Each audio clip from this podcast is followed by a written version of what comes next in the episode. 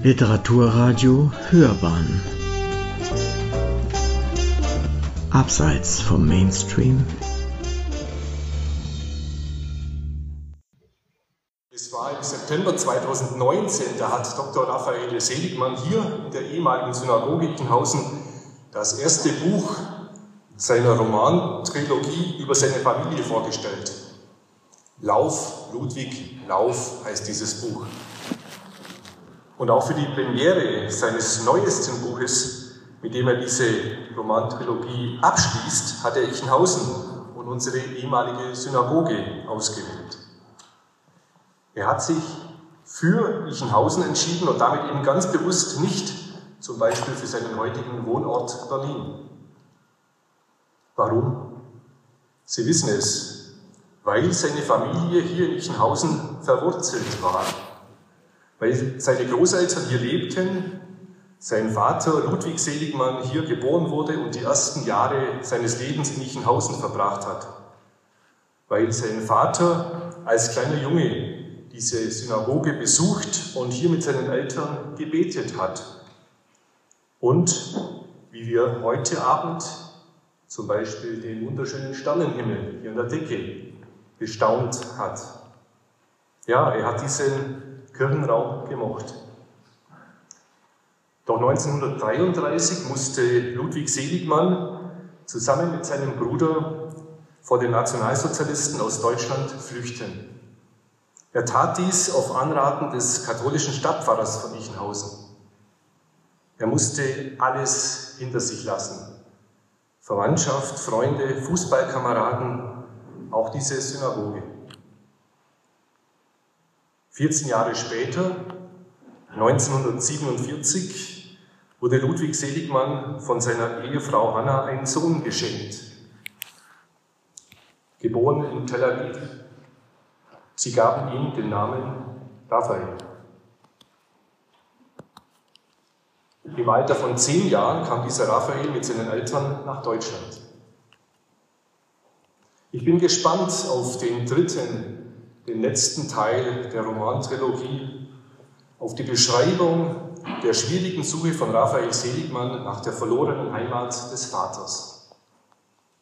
Meine Damen und Herren, Dr. Raphael Seligmann hätte kaum einen besseren Ort für diese heutige erste öffentliche Vorstellung seines neuen Buches geben können. Nicht nur, weil dieses Gebäude ein wichtiger Ort im Leben seines Vaters Ludwig Seligmann war, nein, sondern auch, weil diese in der Zeit des Nationalsozialismus zerstörte Synagoge später restauriert, saniert und als Haus der Begegnung wieder eröffnet wurde. Vor nunmehr 33 Jahren war das. Mit dem Ziel, ein spirituelles Symbol zu schaffen, eine Heimstatt der Versöhnung, ein Mahnmal der Nazi-Gräuel und ein Sinn, Sinnbild für Toleranz, Frieden und Menschlichkeit. Das war und das ist wichtig. Denn auch wenn der Holocaust der nationalsozialistische Völkermord an mehr als sechs Millionen europäischen Juden bereits lange, mit jedem Jahr noch länger zurückliegt und kaum mehr vorstellbar scheinen will, so sind diese Gräuel in ihrer ganzen Schrecklichkeit trotzdem geschehen und verübt worden. Und sie bleiben ein Teil der Geschichte, ein Teil der deutschen Geschichte und auch der Ichenhausener Geschichte den wir weder vergessen noch relativieren dürfen. Meine Damen und Herren, die Zeit des Nationalsozialismus ist auch rückblickend betrachtet beileibe nicht nur ein vogisches, wie uns ein gewisser Herr Gauland weismachen wollte. Nur dann, wenn wir nicht vergessen, wenn wir nicht relativieren und wenn wir wachsam bleiben, können wir sicherstellen, dass sich dieses Verbrechen nicht wiederholen.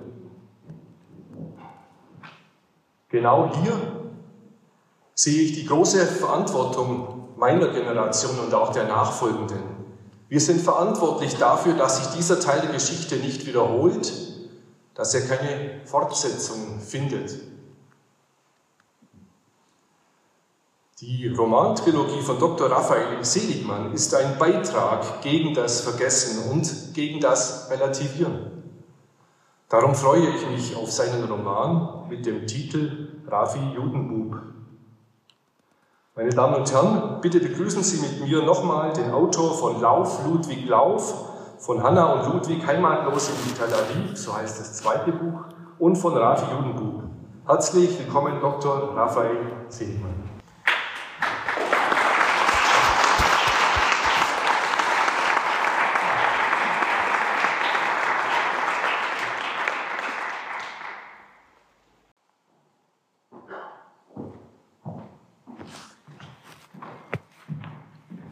Ja, verehrter Herr Seligmann, meine Damen und Herren.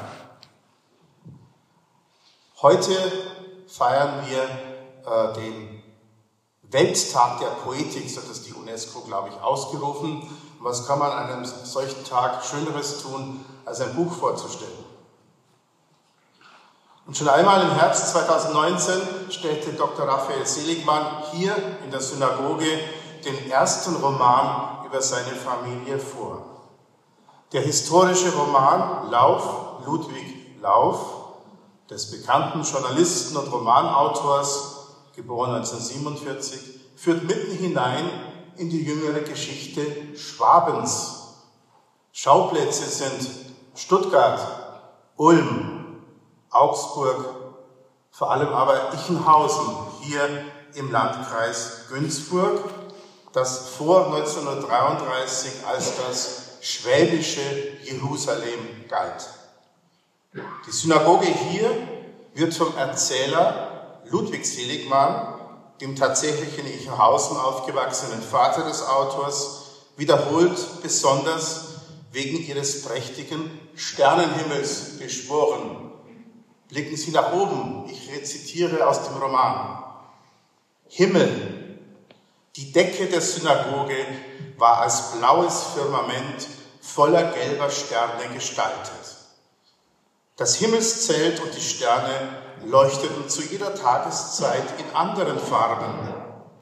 Im Sommer schimmerte der Synagogenhimmel am Schabbatvormittag so hell, dass die Sterne verblassten, wie im Freien. An regnerischen Tagen nahm er die grünliche Farbe unserer Günz an.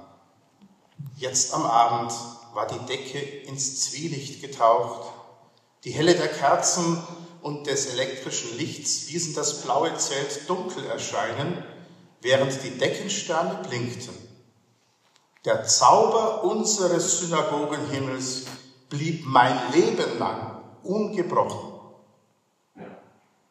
Darüber hinaus beschreibt der Erzähler Ludwig anschaulich, wie eindringlich die Synagogengottesdienste im Jahreslauf.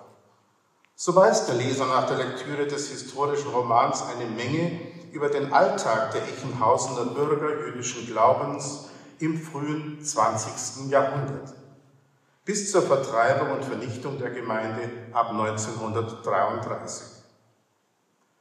Aber der glänzend erzählte Roman bietet weit mehr als ebenso zuverlässige wie packend vermittelte Geschichtsschreibung. Der Roman ist eine auch als Schullektüre geeignete, überaus empfehlenswerte und mitreißend erzählte Coming-of-Age-Geschichte. Denn der Erzähler Ludwig Seligmann, alias Wicker, auch Ludel genannt, entwickelt sich vom Knaben zum jungen Erwachsenen, der sich in der Schule als Lehrling und auf dem Fußballplatz nicht zuletzt bei seinen christlichen Freunden und Vereinskameraden Respekt verschafft. Seine ersten Verliebtheiten und spätere mitunter verwickelte Beziehungen werden sensibel geschildert. Der fußballerisch wie intellektuell begabte Ludwig, schon der wittelsbachische Name Ludwig bezeugt die selbstverständliche Beheimatung der Ichenhausener jüdischen Glaubens im Königreich Bayern noch im frühen 20. Jahrhundert.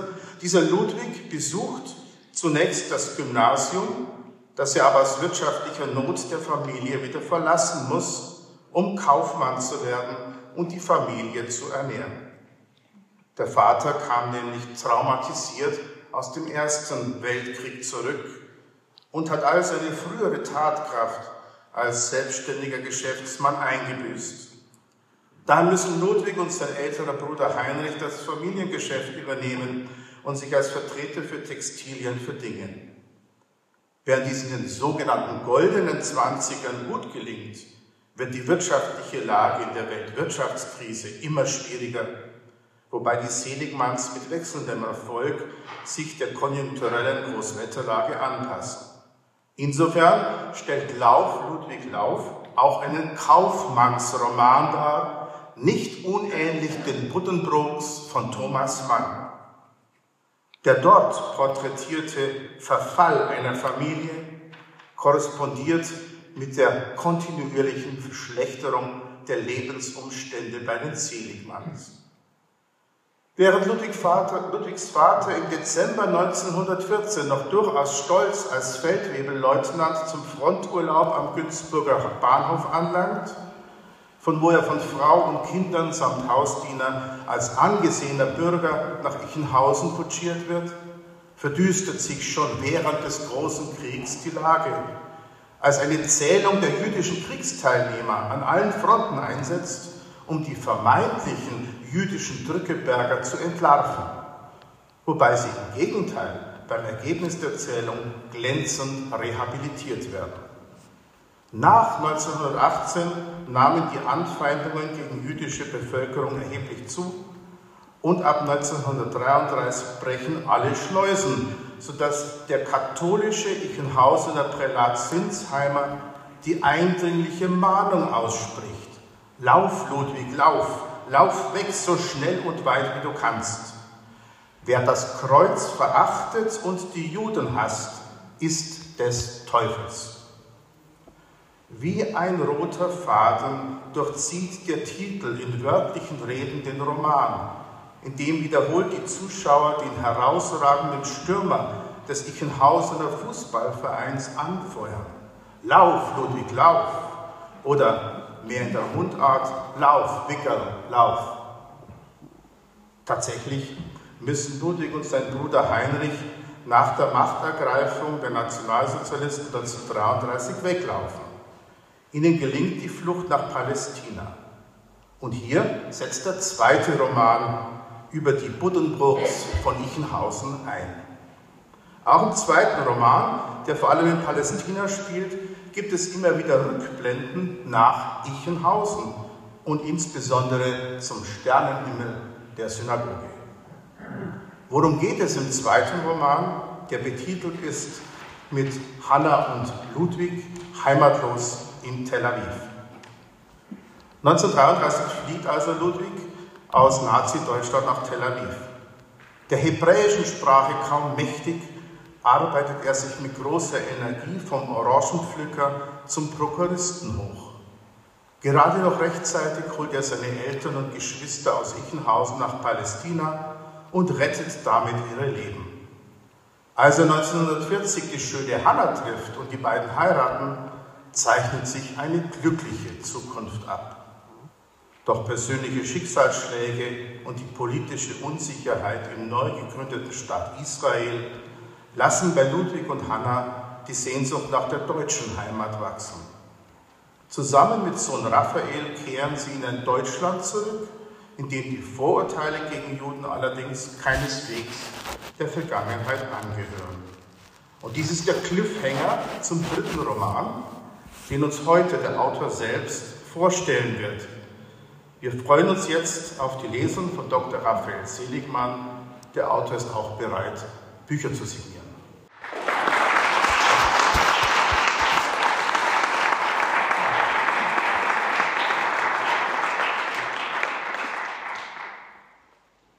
Guten Abend, meine Damen und Herren. Ja, äh, lieber Herr Wolf, Lieber Strobel, lieber Wolf, ich hätte Ihnen gerne weiter zuhören können. Sie sind nicht nur ein trockener Wissenschaftler, sondern Sie können erzählen. Äh, Sie haben das Gefühl für die Handlung und für die Sprache und für die Umwelt und Sie verstehen das die jungen Leute nehme ich an, aber auch uns Ältere in die Handlung eines Buches, in die Protagonisten, in die Schreiber hineinzuziehen. Und das gefällt uns. Ich wollte nicht nur Sie würden und nicht nur alle hier, besonders äh, zwei Frauen.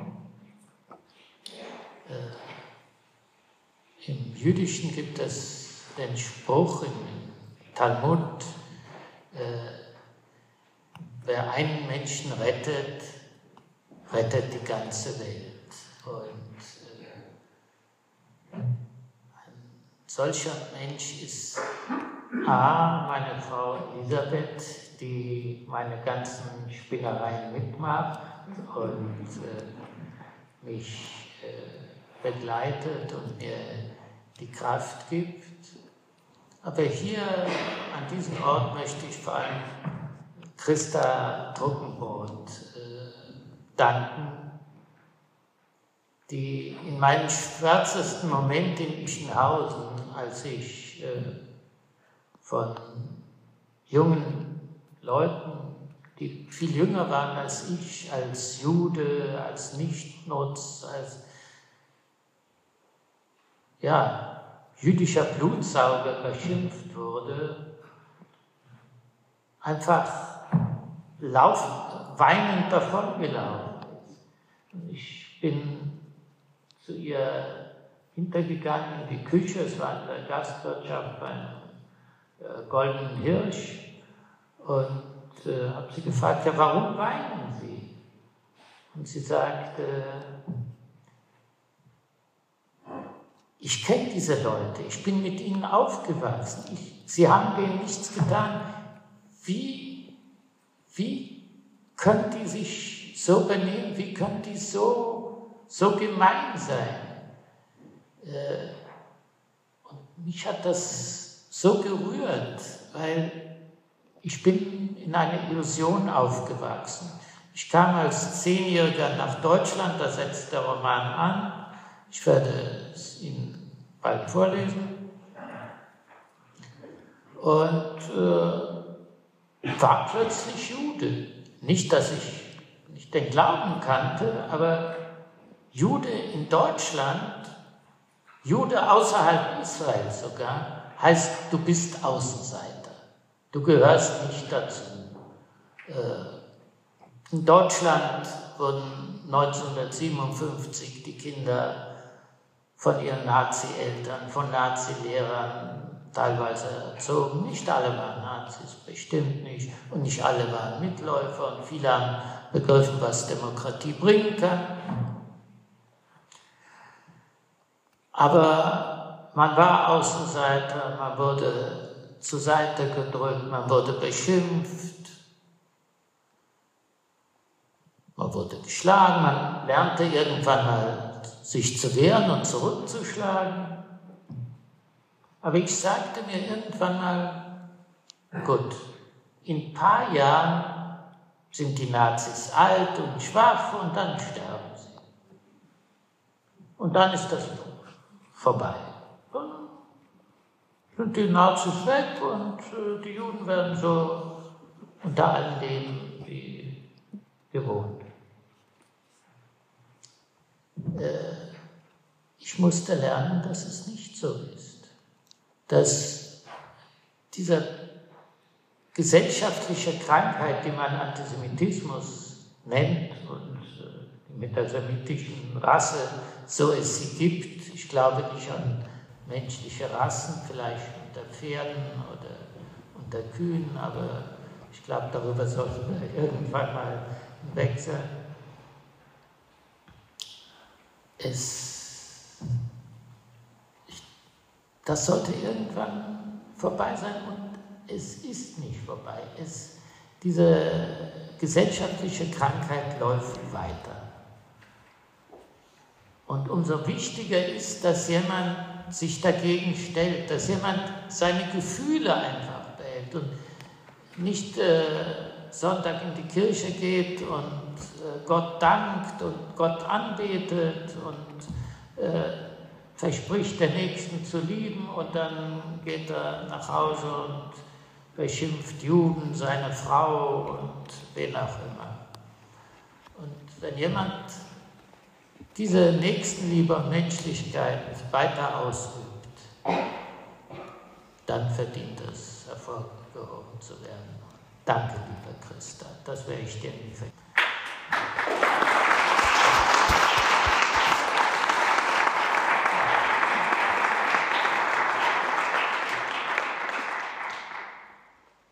Nina, allen, die mitgeholfen haben, äh, Neben diesem Dank möchte ich einen Mann hervorheben, das ist Ihr Bürgermeister.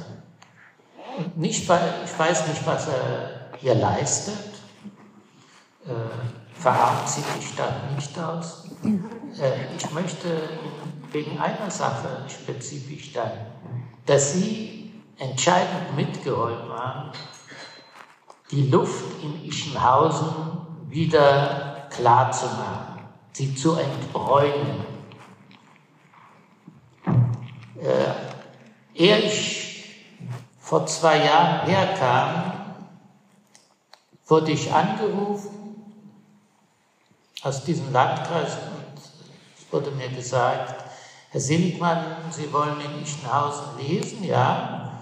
Äh, wissen Sie überhaupt, wer da Ehrenbürger ist? Und äh, wenn Sie so fragen, nehme ich an, das wird irgendein Nazi sein. Und da sagt dieser Herr, nein, nicht irgendeiner, sondern der.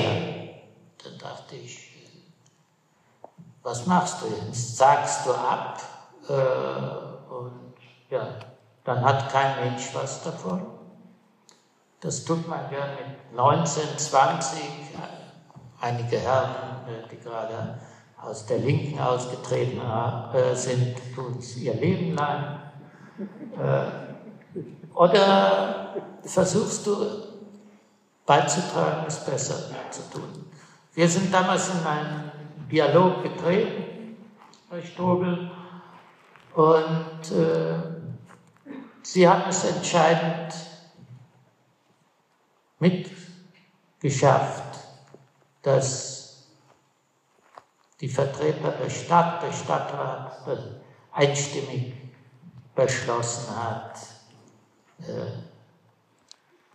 das Bedauern darüber auszudrücken, dass Hitler 72 Jahre nach, der sogenannten, nach dem Ende des Zweiten Weltkrieges nach dem moralischen und militärischen Bankrott äh, nicht mehr Ehrenbürger dieser Stadt ist. Und ich habe gelernt, äh, Geschichte äh, läuft nicht so, wie Karl Marx es sich vorgestellt hat als Lokomotive.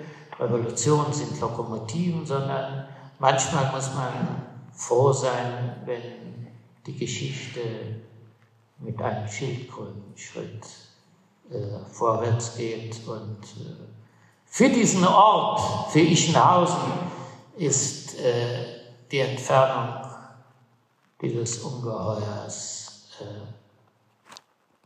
ein wichtiger hygienischer und gesellschaftlicher Schritt. Und dass Sie das gestaltend vorangetrieben haben, dafür möchte ich Ihnen danken. Das macht es mir leichter herzukommen. Vielen Dank. Und das gehört auch dazu. Ich bin ja schließlich mit einer Lektorin verheiratet. Äh, man muss auch den Schreiber oft Mut machen. Äh, es genügt nicht, äh, Literatur ist nicht Fußballspiel. Ich weiß nicht, in Berlin ist gerade ein neuer Gott äh, entstiegen, auch wenn er noch im Bett liegt mit Corona. Äh, Felix Magath hat gesagt, Qualität kommt vom Quälen. Äh, ich weiß nicht mal, ob das im Fußball stimmt. Äh, aber in der Literatur stimmt es nicht. Äh, ich versuche das zu schreiben, das meine Qualität, glaube ich. Äh, es gibt viele, die so formulieren und anders formulieren. Aber wir als Leser, und ich lese viel, viel mehr als ich schreibe, wir merken, ob ein Buch ehrlich ist oder nicht. Und das ist der erste Punkt meines Schreibens. Ich schreibe die Geschichten so auf, wie ich fühle und verstehe, dass sie sind. So, jetzt habe ich genug rumgeschwätzt und erzählt und geplaudert, aber auch Wichtiges ausgedrückt. Und jetzt lese ich mal vor. Ehe ich am Ende zu meinem Vater zurückkehre.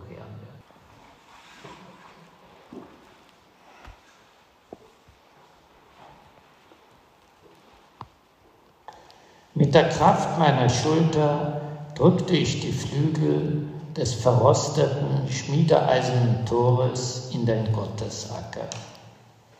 Ich schlüpfte hindurch. Während ich durch das kniehohe Gras stapfte, setzte ich meine schwarze Kippa auf und ziehe das kleine Gebetbuch aus der Jackentasche. Zu meiner Linken erhebt sich der Rundbau des Aussegnungshauses. Die Leichenhalle war im Frühjahr 1934 eingeweiht worden. Vater hatte die Einrichtung des Baus als Symbol für die Ignoranz der deutschen Juden empfunden.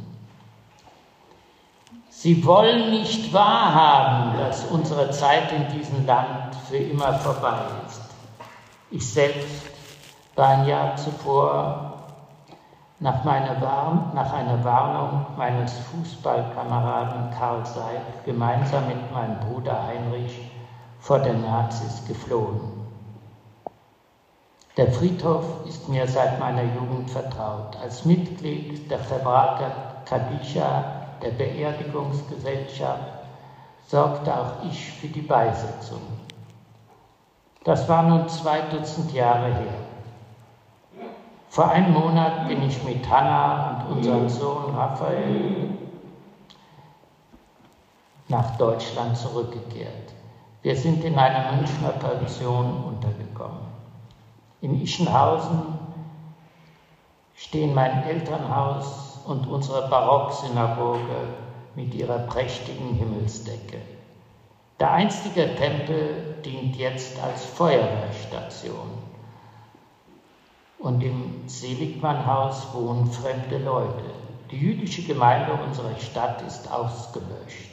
1942 deportierten die Nazis alle verbliebenen Juden Ischenhausens nach Osteuropa. Keiner überlebte. Gemeinsam mit Hanna und Raffi war ich im neu erworbenen gebrauchten VW Standard mit geteiltem Rückfenster nach Schwaben gefahren. Wir stiegen im Weißen Ross ab. Sie wissen, das ist der Grund, warum ich unbedingt heute im Weißen Ross schlafen wollte. Der mächtige Gasthof lag im Herzen des Ortes, zwischen Kirche, Stadtbrunnen und unserem Haus. Sobald ich mit Frau und Kind in den Schankraum trete, tönte mir die Löwenstimme Georg Abts entgegen. Ludwig, lebst Eiweiß noch? Der Gastwirt thronte inmitten einer Handvoll älterer Männer in einem gedunkelten, an einem gedunkelten Eichenstammtisch. Vor ihm stand ein Weißbierglas. Schorsch hatte eine enorme Körperfülle angenommen. Sein gerötetes Gesicht war kreisrund. Die hellblauen Augen beobachteten uns flink. Ja, ihr lebt nur, George, auch wenn es manchen nicht passt. Lass mir den alten Schmarrn ruhen. Ab winkt ab. Das ist alles vergessen, vergeben und vorbei, Ludwig. Die Männer unternichte. Ich wollte mich nicht auf einen Zwist mit dem Dicken und seiner Corona einlassen. Damals hatte Corona eine andere Bedeutung. Gar vor Hanna ab, mochte es an. Er besah meine Familie. Grüß Gott, Madame. Ich nehme an, Sie sind Frau Seligmann. Willkommen in Ichenhausen. Der Wirt deutete mit leichtem Kopfnicken eine Verbeugung an. Hanna reagierte nicht, worauf George rief. Und das ist wohl dein Bub, Ludwig. Wie heißt du denn, junger Mann? Raphael. Den hast nach deinem Vater Isaac Raphael genannt. Man sieht ihn den Judenbub an. Schritt für Schritt ich Hügel an durch das Gras, nach dessen tiefen Grün ich mich in Israel stets gesehnt hatte. Zu meiner Linken ziehen sich die langen Reihen schwarzer Granitsteine mit verblassen goldenen Namensprägung. Ich trample das unberührte Gras nieder ehe ich das Grab meines Großvaters Heinrich Naphtali Seligmann anlangte.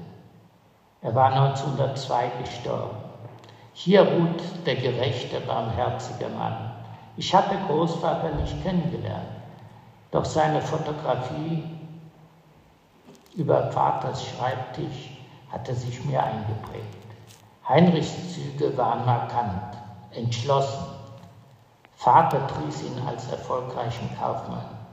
Ich bückte mich, später zwischen den aufschießenden Halmen nach einem Stein. Als ich ihn gefunden habe, legte ich ihn nach altem Brauch auf die Granitstele und spreche das Kaddisch. Warum sind es Steine? Weil Stein Ewigkeit bedeutet und nicht wie eine Blume verdorrt.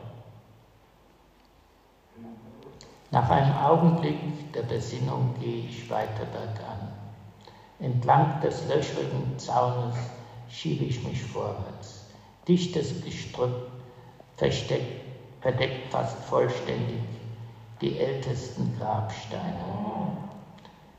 Daran schließt sich eine Stehenreihe aus dem 19. Jahrhundert, darunter auch der graue Grabstein meines Urgroßvaters Isaac Raphael Seligmann. Er hatte als Geldverleiher ein Vermögen erworben. Von den Erträgen hatte er auf der Parzelle Marktstraße 302 ein großes Stadthaus errichten lassen. Fast 120 Jahre bot das Gebäude unserer Familie Obdach. In guten Tagen wie in harten Tagen. Doch nachdem die Nazis 1933 ans Ruder gelangten, waren meine Eltern gezwungen, das Anwesen abzugeben. Das Gelände flachte ab. Am Ende der Stelenreihe stehen wenige Grabsteine der Jahre 41 und 42. Sie sind in Lateinisch beschriftet. Hebräische Lettern waren von den Nazis selbst auf Gräbern verboten worden. Gegenüber zwei Grabtafeln, die ausschließlich mit Ibrit-Buchstaben beschriftet sind. Zwischen roten KZ-Winkeln sind mehrere Namen in Stein gehauen. Die Häftlinge des Außenlagers Burgau stammten aus Budapest. Ich kann lediglich den Namen Julia Engel entziffern. Die hier Begrabenen waren in den letzten Kriegswochen umgebracht worden oder verhungert. Mögen ihre Mörder verflucht werden, lautete die Schrift. Erstmals stehe ich am Grab eines Nazi-Opfers. Tränen schießen mir in die Augen.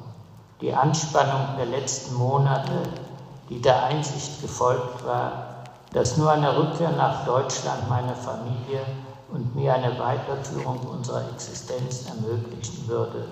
Die Aufgabe meines Geschäfts in Israel, der Verkauf unseres Heims, all das hatte mich zunehmend geplagt.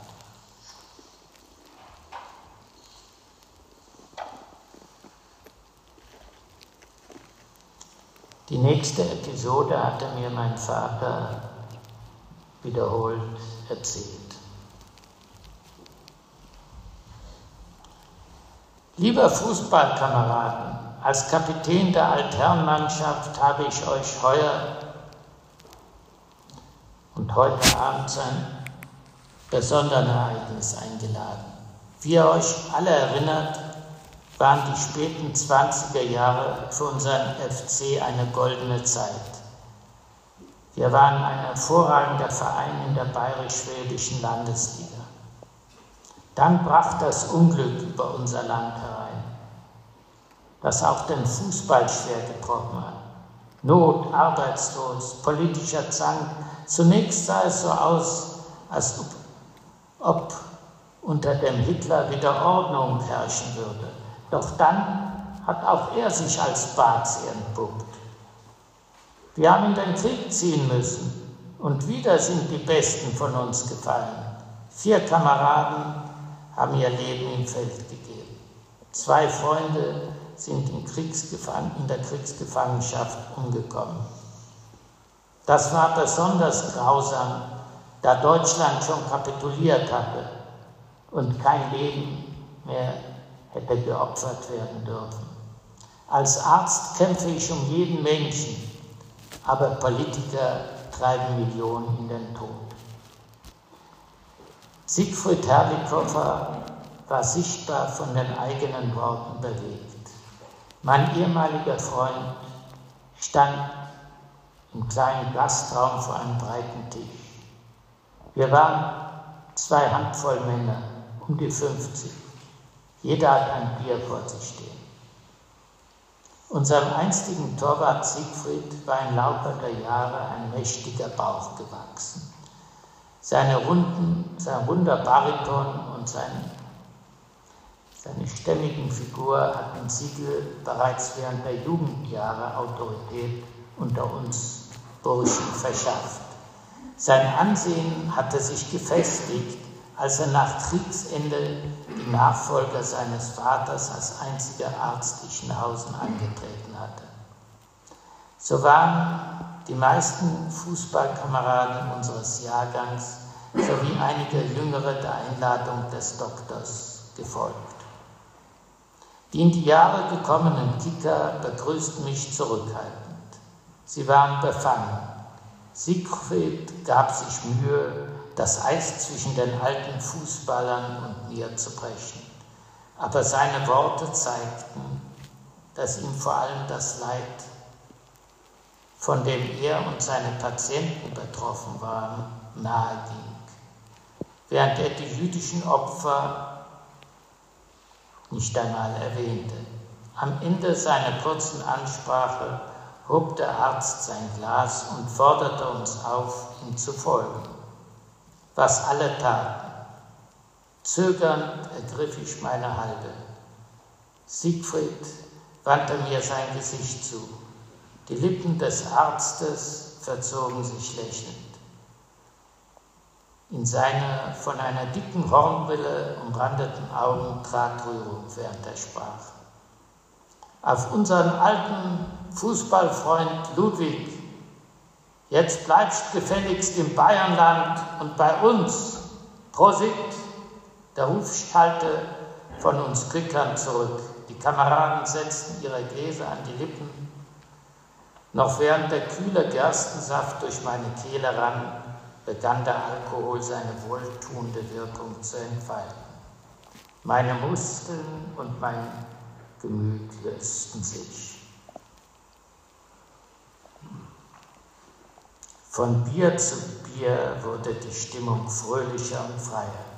Die Kumpane lachten und hatten ihre Scheu, mir auf die Schulter zu schlagen, abgelegt. Dennoch verlor, anders als ich nach Sieges einleitenden Worten befürchtet hatte, niemand ein Wort über den Krieg. Stattdessen wandte, wandte sich Corbinian Hufner mir zu. Gut, dass du wieder hier bist, Ludwig.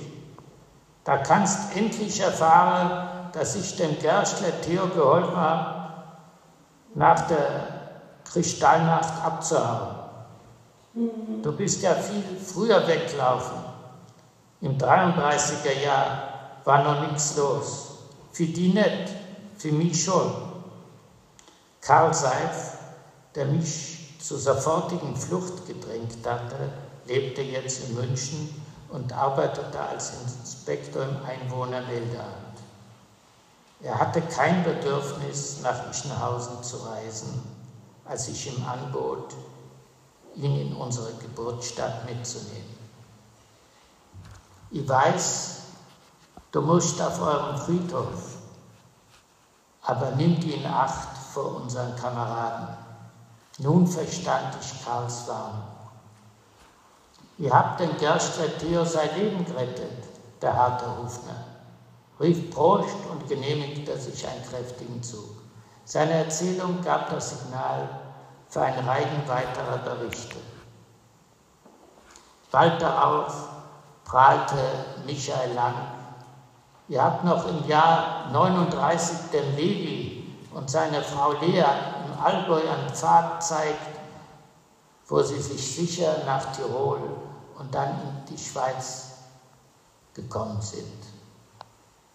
Das Schwadronieren wurde mir unerträglich. Ich suchte nach einem Anlass, das Treffen zu verlassen, ohne Siegfried und die anderen vor den Kopf zu stoßen.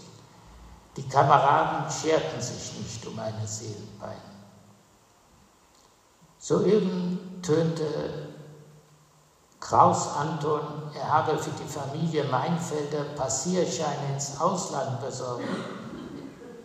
Da wurde ein vernehmliches Na hörbar. Es kam von einem älteren Herrn, der bis dahin mit geschlossenen Augen in der Ecke gesessen hatte, so dass wir ihn schlafend behnte. Na, wiederholte der Mann mit geöffneten Augen und klarem Blick. Er wandte mir sein Gesicht zu und sprach, Darfst nicht alles glauben, was dir die Kerle weismachen wollen, Ludwig. Er hatte die Stimme nicht erhoben, doch seine Worte ließen die Mienen der Männer gefrieren. Alles Gerede erstarb. Die Situation ließ mich unwillkürlich an die Schrift an der Wand aus Heiner Belsazar denken. Die Männer brauchten eine Weile, um sich von ihrer plötzlichen Entlarvung zu erholen. Wortlos verließen sie nacheinander die Stube. Am Ende blieb ich allein mit dem Elternherrn. Er erhob sich, kam auf mich zu. Gib Obacht, Ludwig. Ihr Juden habt's nie einfach gehabt, aber jetzt ist für euch hier besonders hart.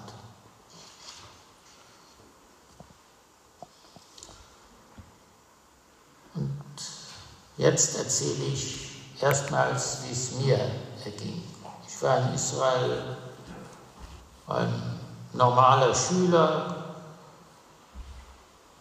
und in Deutschland war es ein bisschen anders.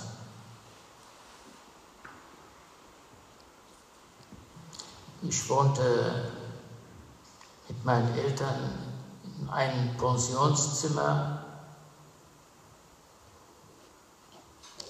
Und während Mutter den ganzen Tag las, verstand ich die Zeitung nicht. Denn in Israel hatte ich in der Schule nur Ivrit lesen und schreiben gelernt. Deshalb hatte ich ein bisschen Angst vor der Schule. Aber irgendwie würde es schon klappen. Ich sprach doch ganz ordentlich Deutsch. Das hat auch der Schuldirektor gesagt der sich mit mir unterhalten hat. Der Junge spricht tadellos Deutsch. Er besitzt jüdischen, jüdische Intelligenz. Wir stecken ihn in die vierte Klasse, wo er altersmäßig hingehört.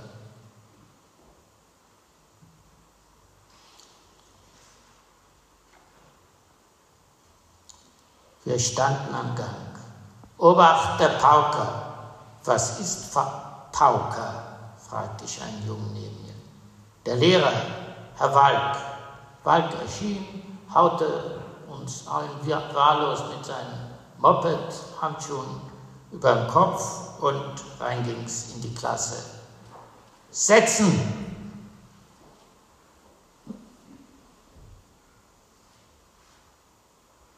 Ehe wir Israel verließen, hatte mir Mutter die deutschen Buchstaben beigebracht. Doch diese zu Wörtern zusammenzustellen, sie flüssig auszusprechen und zu begreifen, konnte ich noch nicht. Darum war ich nicht einmal in der Lage, Rechenaufgaben zu verstehen. Um meine Fähigkeiten hier zu testen, ließ mich Herr Walk zusammenzählen, abziehen, mal nehmen, teilen. Du kannst ganz gut rechnen, wie sich's für einen Judenbub gehört. Gelegentlich benutzte Herr Walk auch den Tatzenstecken. Dann musste der Schüler vor ihn hintreten, der Lehrer nahm dessen Hand, mit der anderen hielt er den Rohrstock, zielte und kreischte dabei. Sakra, Sakra, Sakra, Ment! Beim letzten Wort sauste der Stock nieder. Einmal, dreimal, fünfmal. Darauf ließ Walk die Hand des Jungen mit angewidertem Gesichtsausdruck los und tönte, wenn ich dich noch einmal beim Schwätzen oder beim Spicken erwisch, lege ich dich übers Knie und hau dir die Seele aus dem Leib Hundskreppel verreckter. In der 4b gab es noch einen anderen jüdischen Schüler, der wie ich nicht den katholischen Religionsunterricht mitmachen musste. Ich mochte Edwin nicht, denn wenn mich seine Mutter einlud, ließ er mich nicht mit seinen tollen Spielsachen, auch nicht mit seinem fernlenkbaren Feuerwehrauto spielen. In der Schule rief Herr Walk den schlecht, äh, Herr Walk Edwin, der schlecht im Rechnen war, an die Tafel und führte uns seine Blödheit vor, bis der, Jude zu weinen, der Junge zu weinen begann. Dann lachte der Lehrer. Du wirst es schwer haben im Lebenberg, wenn du nicht mal imstande bist zu rechnen, um deine deutschen Kunden zu übervorteilen. Nimm dir ein Beispiel an Seligmann. Der kann zwar nicht schreiben und lesen, aber rechnen kann er. Die Schüler lachten. Das ließ Edwin noch mehr heulen und ich war wütend, denn durch seine Flennerei machte er auch nicht lächerlich. Nach dem Unterricht wird Edwin von seinen Klassenkameraden ordentlich verdroschen ich war damals relativ groß gewachsen, hieß Raffi Giraffi, half ihm und wurde erst recht verprügelt. Das konnte meine Mutter sich nicht äh, gefallen lassen. Sie ging auf der Stelle zum Direktor und beschwerte sich. Herr Petzold, ich erlaube nicht, dass mein Kind von ihrer antisemitischen Horde malträtiert wird. Wenn Raphael noch einmal ein Haar gekrümmt wird, dann melde ich sie den Behörden. Petzolds Teint lief violett an, als er mich, als er Hannah anbrüllte. Hinaus, nehmen Sie Ihren Judenbogen und verschwinden Sie nach Palästina auf der Stelle. Die Mutter lief, erkundigte sich und lief zu Anton Fingerle, der war damals der Münchner Stadtschulrat, und berichtete ihm. Herr Dr. Fingerle, mein Name ist Seligmann. Wir sind vor Wochen aus Israel nach München gekommen. Mein Sohn Raphael geht, hier, geht hier zur Schule. Er ist brutal geschlagen worden.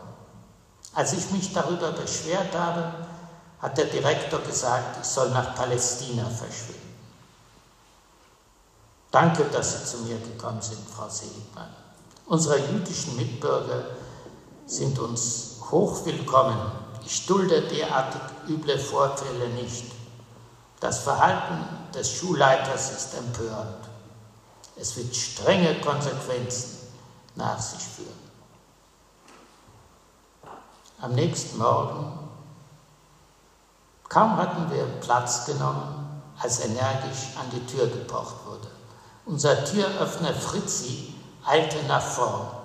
Ein Amt, das man in Israel nicht kannte und heute Gott sei Dank auch in Deutschland nicht mehr, aber damals in dieser autoritären Gesellschaft der 50er Jahre galt es als besondere Ehre, die Tür aufreißen zu dürfen.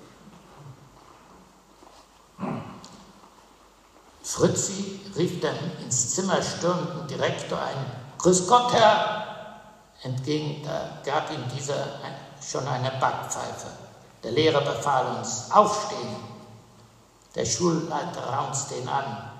Nach 20 Jahren im Schuldienst kennen Sie Ihre Pflichten noch immer nicht. Als Klassenlehrer tragen Sie Verantwortung für Ihre Schüler.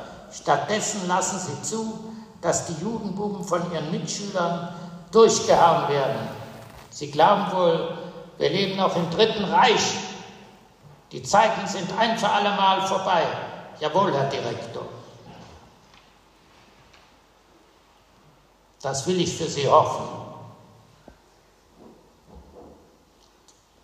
Der Schulleiter machte auf dem Absatz kehrt und jagte davon, ohne sich um Fritzi zu kümmern, der sich die Wange hielt. Wer von euch hat die Judenknaben angefasst? Sagt's lieber gleich, ich krieg's ja doch raus. Dann hilft euch kein Gott, dem brech ich das Genick, brüllte Walk. Die Jungen schwiegen. Setzen! Walk ging langsam durch die Bänke. Da niemand schwach wurde, trat der Lehrer zu Edwin und sprach mit einschmeichelnder Stimme. Berg, wer von deinen garstigen Klassenkameraden hat euch geschunden? Edwin schwieg. Wer verflucht nochmal? Ich mache das, um dich zu schützen, und du schweigst verstockt. Edwin konnte zwar nicht mit Zahlen rechnen, doch mit Rache. Ich weiß es nicht so genau. Dann sag's ungenau. Ich kann ich kann mich an nichts mehr erinnern, das war doch es schon gestern. Zehn und schon verkalkt und vertrottelt. Mit einem Maulhalten brachte Walk das aufglucksende Gelächter zum Schweigen und wandte sich mir zu. Und du, Seligmann, du israelischer Held, hast auch alles vergessen, was? Nein, es waren der Gürtel, der Schober und der Vogel. Stille. Auch ich hatte den Mund halten wollen. Doch als Wald mich als israelischen Helden lächerlich machte, war mir alles egal. Unser Pauker lachte auf.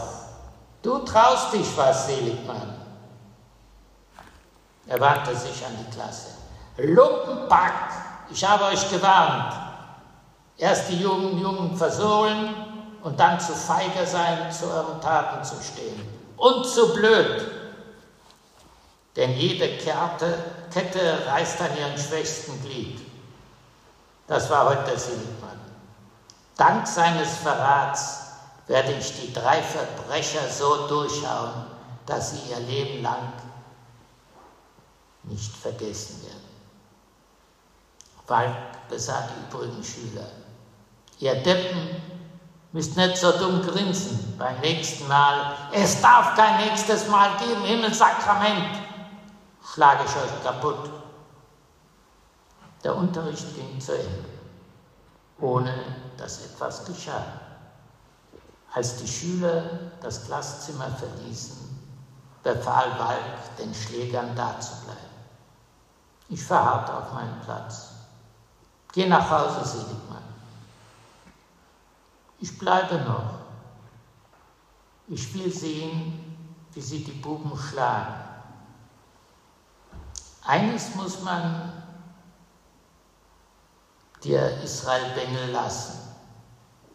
Du bist aus anderem Holz geschnitzt als der Edwin und die anderen Jugendbuben, die hier leben. Ja, und dann geht das Leben meines Vaters weiter. Er versuchte in Ischenhausen zu hausieren, hat sich dann ein kleines Geschäft in, in, in Burgau gemietet.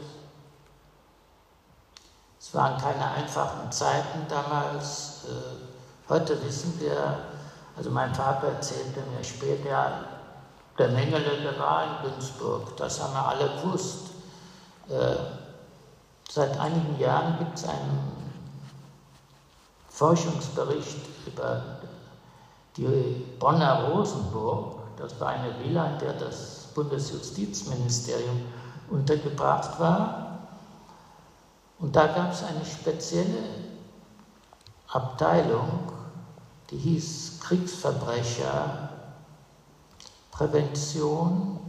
Und die Prävention bestand darin, dass man die Kriegsverbrecher, die zur Verhaftung anstanden, vorwarnte.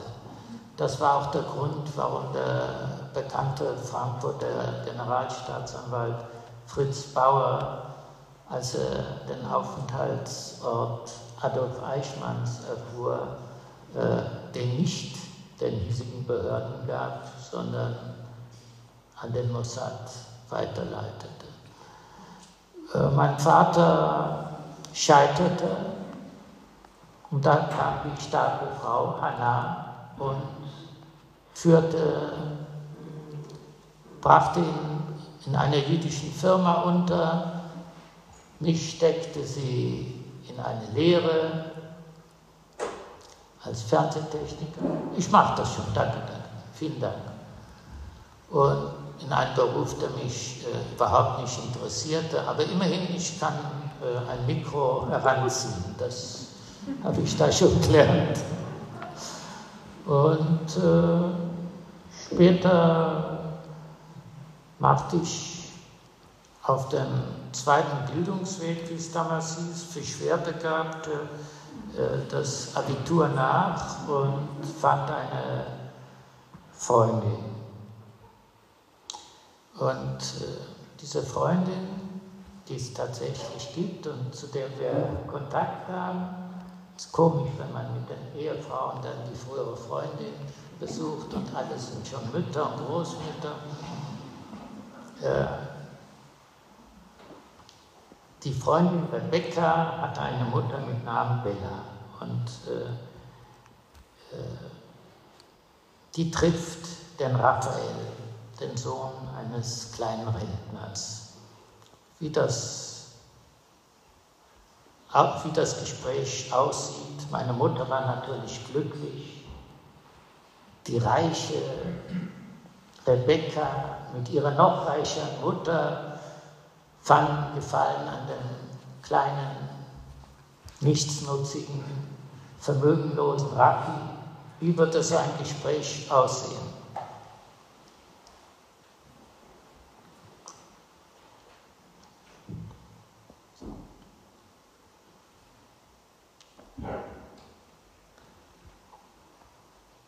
Du weißt, wie hart Arbeit und Geld verdienen sind, sagte Frau Apfel. Durchaus. Da haben wir was gemeinsam, Raffi, wenn ich dich so nennen darf. Das war keine Frage, sondern eine Feststellung, welche dem Angebot vorausstellte, das sie mir unaufgeregt erläuterte. Meine Rebecca hat sich als Gymnasiastin in den Kopf, den Kopf zerbrechen müssen, wovon sie lebt. Das tun auch Rabbiner, Philosophen, Psychologen, Schriftsteller nicht. Schriftsteller ja. Sie suchen sich eine reiche Braut wie meine Tochter und lassen sich von deren Eltern ernähren. Frau Apfel sprach dem Petit Four zu und forderte mich auf, es ihr gleich zu tun. Du dagegen holst das Abitur nach, weil du weiterkommen willst. Das imponiert mir. Ich denke, du bist der richtige Mann für meine Rebecca. Du wirst ihre Träume von Israel und ein Psychologiestudium hier austreiben. Äh, damals meinten alle jungen Juden in Deutschland, sie müssten nach Israel gehen. Sie spielte mit offenen Karten. Ich musste das Gleiche tun. Frau Apfel, ich denke wie Rebecca, wir sind Zionisten und wollen nach Israel. Israel ist ein gutes Land, auf das wir Juden stolz sind, aber nicht alle können dort leben. Deine Eltern sind aus Israel nach München gekommen, wohl kaum aus Sehnsucht, mhm. sondern weil sie, sich dort, weil sie dort nicht mehr existieren konnten. Das solltest du bedenken, statt zionistisches Geschwätz nachzuplappern. Frau Apfel, nach dem Abitur will ich Geschichte studieren. Jeder intelligente Mensch interessiert sich für Geschichte, auch ich, obwohl ich meine Jugend im Lager verbracht habe, statt in der Schule. Aber wovon willst du als Historiker leben? Sicher nicht auf Kosten anderer. Dazu bist du zu selbstbewusst. Ich will mich nicht aushalten lassen. Eben. Du sollst Historie studieren, Papi. Aber vergiss nicht die Panose, das Geld verdienen.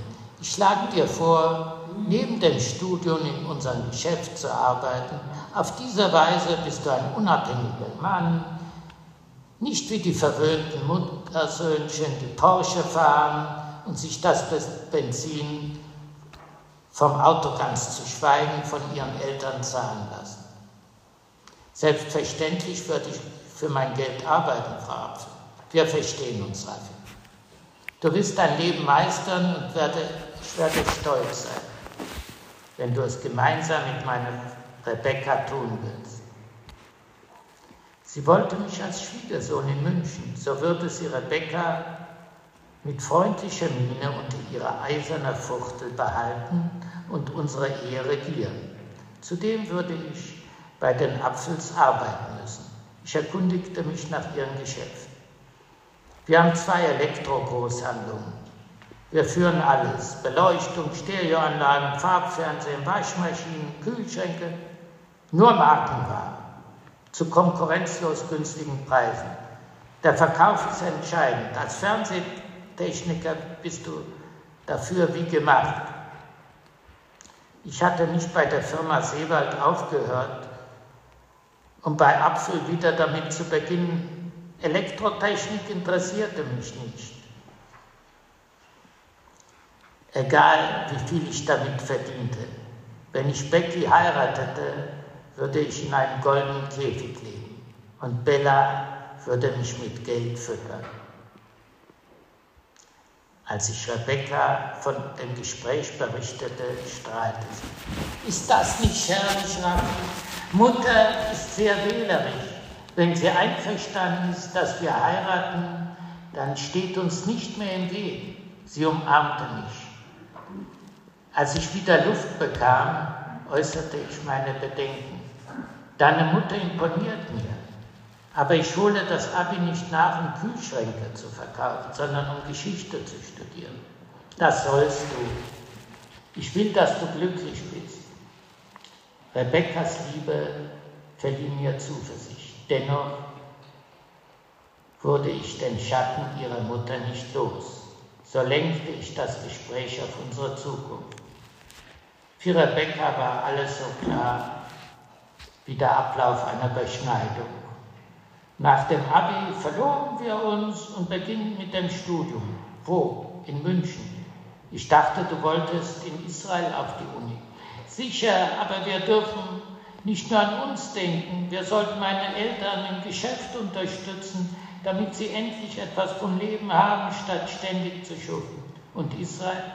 Damit warten wir, bis du 26 bist. Dann musst du nicht mehr zum Militär. Und wo sollen wir wohnen? Mutter kennt hervorragende Makler. Sie wird ein passendes Haus für uns finden. Ich werde dabei nicht gefragt. Du bist doch, dir doch mit Mutti einig. Ja, es geht hin und her. Äh, aber Raffi will doch Geschichte studieren und verliebt sich in Ingrid. Äh, und Ingrid ist eine sogenannte Schicksal, sie ist Christin. Ihre Eltern sprechen, als sie erfahren, dass Raffi Jude ist, von Rassenschande. Das hat mein Vater schon kennengelernt. Und meine Mutter schimpfte von Schicksal. Aber vielleicht wirkte das äh, kippend. Jedenfalls habe ich am Ende eine christliche Frau geheiratet. Äh, das Buch endete, endet mit dem Tod meines Vaters, der, wie gesagt, nie von diesem Ort, von diesem Städtchen loskam. Und am Ende möchte ich Ihnen ein Gedicht vorlesen, das mein Vater 1974 verfasste. Er hatte so eine leichte Wintermelancholie, wusste nicht so recht, was zu tun und ich sage, schreib doch dein Leben auf. Mein Vater sagte, ich bin kein Akademiker, gerade deshalb. Und er begann 100 Seiten aufzuzeichnen. Das, dieses Manuskript. Äh, und er beschäftigt sich darin nur mit einer Ausnahme, nur mit seiner Jugendzeit. Er beschreibt mit einer unglaublichen Sinnlichkeit das Geschehen in seinem Elternhaus und in der jüdischen Gemeinde. Mein Vater sang sehr gern äh, im jüdischen Synagogenchor, aber er war gleichzeitig äh, in der Freiwilligen Feuerwehr und in der Stadtlandschaft. Wie gesagt, er, er steckte in dieser Stadt und er beschrieb, wie, wo man schneidern ließ, was man aß, wie die jüdischen Speisen zubereitet wurden, wie man an der Günz äh, im Sommer schwamm. Und er fühlte sich wohl bei Siegfried Halikofer, der mit einer Rheinländerin verheiratet war. Man hatte früh Kontakt und äh, man hatte Zutrauen zueinander. Und während er dort war, im Jahr 1974, schrieb er folgendes Gedicht. So naiv mein Vater war, er verstand, er erfüllte die Situation. Vom Turm die Glocke schlägt die Zeit, genauso wie in der Jugendzeit. Was ist's, das mich nicht schlafen lässt? Was ist, das mir am Herzen fest. Ich möchte früh hinaus schon wandern. Ich möchte durch die Straßen gehen. Vielleicht treffe ich die vielen anderen, die ich doch werde niemals sehen. Ich wohne ruhig in Freundeshaus und dennoch treibt es mich hinaus. Was raubt mir Schlaf, lässt mir nicht Zeit. Es ist wohl die Vergangenheit hab's nicht geglaubt und doch ist's so. Ich bin nun hier und werd mich froh. Es ist doch hier die Heimaterde, allein es macht mir viel Beschwerde. Die Wunden, die ich längst vergessen, vielleicht war ich doch so vermessen, als ich schon glaubte, überwunden, heute Nacht ist viele Hoffnung geschwunden. Was bin ich denn nur für ein Mann? Hängt mir die Vergangenheit so viel an. Glaubt ich schon alles wohl bezwungen, jetzt quälen mich die Erinnerungen. So nah am Ziel will ich den Mut verlieren, will Altes wieder heraufbeschwören, wollt mich darum des Teufels scheren, vielleicht ist gerade diese Zeit, die mir so lieb und doch so hart. Ich habe eine Bitte an Sie. Mein Vater ist bis zu seinem 27. Jahr immer in dieses Gotteshaus, damaliges Gotteshaus gekommen. Erheben wir uns einen Moment zu seinem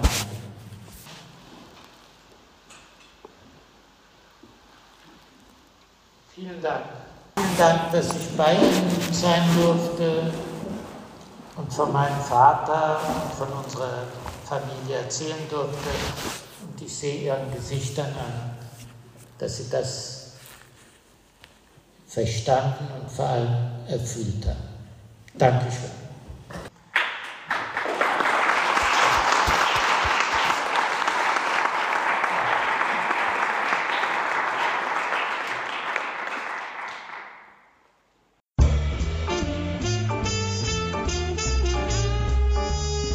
Literaturradio Hörbahn. Abseits vom Mainstream